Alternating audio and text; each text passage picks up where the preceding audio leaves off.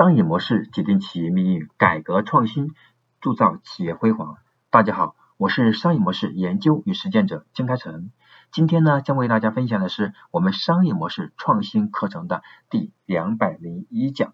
视频号的未来可期。如今在这个快节奏的时代啊，短视频的浪潮我们一波又一波。那么从以前的快手到现在的抖音，无论是质量还是流量，都得到了。很大的提升，微信的视频号也紧随其上。微信本来就是一个拥有庞大用户的 App，那么今天就来聊一聊微信视频号的发展与未来。我们先来看第一个部分呢，我们视频号的发展。那微信视频号它是从二零二零年一月二十二号腾讯官方发布的，那么到现在呢已经一年多了。微信视频号不同于过去我们的订阅号和服务号，它是一个全新的内容创作与记录这样的一个平台。也是一个了解他人、了解世界的窗口。估计现在很多的朋友呢，仅仅是在看视频号的内容，对视频号对我们个人的影响，或者对企业的影响了解度还不是很深。所以这就是我们今天的课程的一个核心。那么看到呢，视频号的位置也和过去我们微信的其他的产品不同，放在了微信的发现页内，就在微信朋友圈入口的下方。那视频号的内容以图片和短视频为主，可以发布长度超过一分钟的都可以。那么大部分是在一分钟之内。那么如果说我发布的内容是有两三分钟这样时间长度的，需要用户点击看长视频，或者是不超过九张的图片，还能带上文字和公众号的链接，而且是不需要在 PC 端后台去登录，可以直接在手机端上去发布的。所以我会看到呢，微信的视频号和过去我们的微信公众号，公众号它是有完全不同的这种运载形式。那么过去我们的微信公众号，它主要依靠的是 PC 端的编辑和发布。那么今天我们看到的是视频号，它完全是依托于手机为核心来完成的视频创作。当然它也有也有视频号的助手，可是我们看到呢。也做了一些调查，发现大部分的朋友在做视频号创作的时候，都是选择用手机来发布和管理。另外呢，我们我们已经看到了，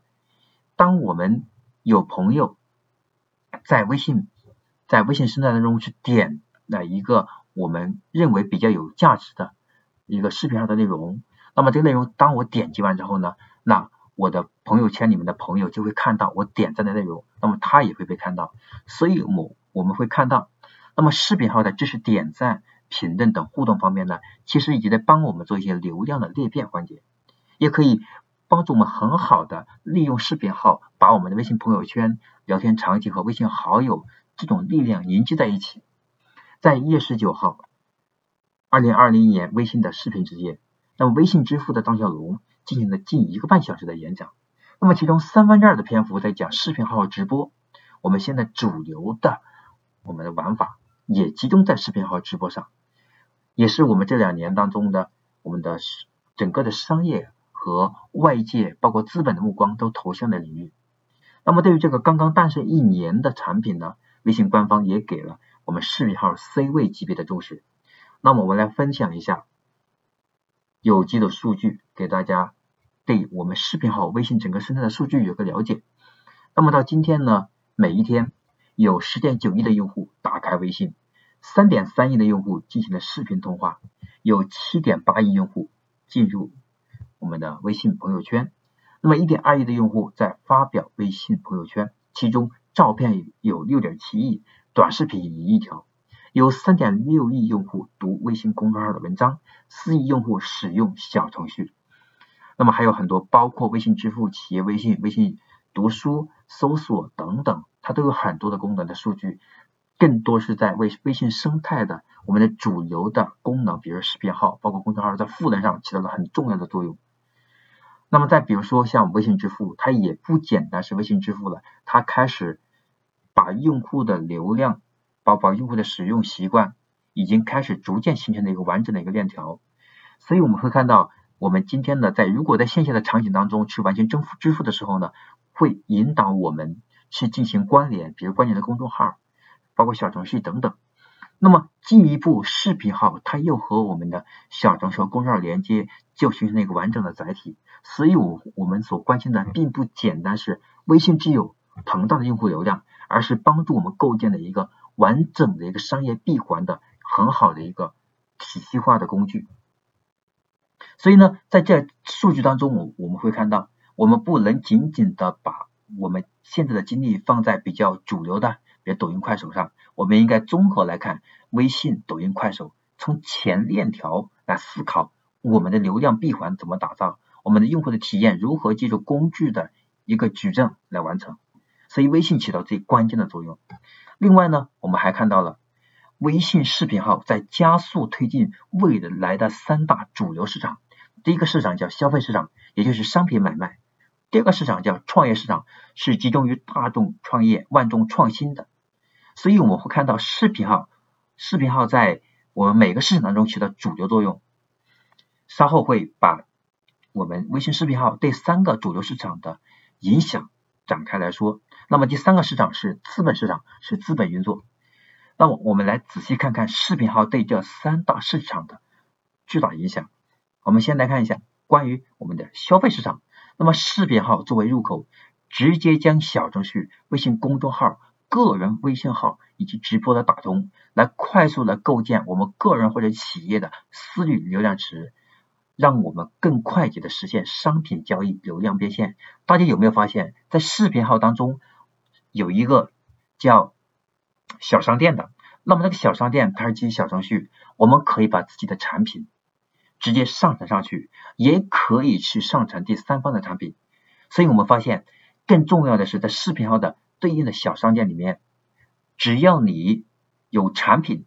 只要你有相应的基础的内容来证明这个产品靠谱，基本上都会让你审核通过。不像过去对产品上传在微信生态当中是有很严格的审核，但现在我会我们会看到它相对比较开放，而且门槛很低。那比如说我前段时间写过一本书啊，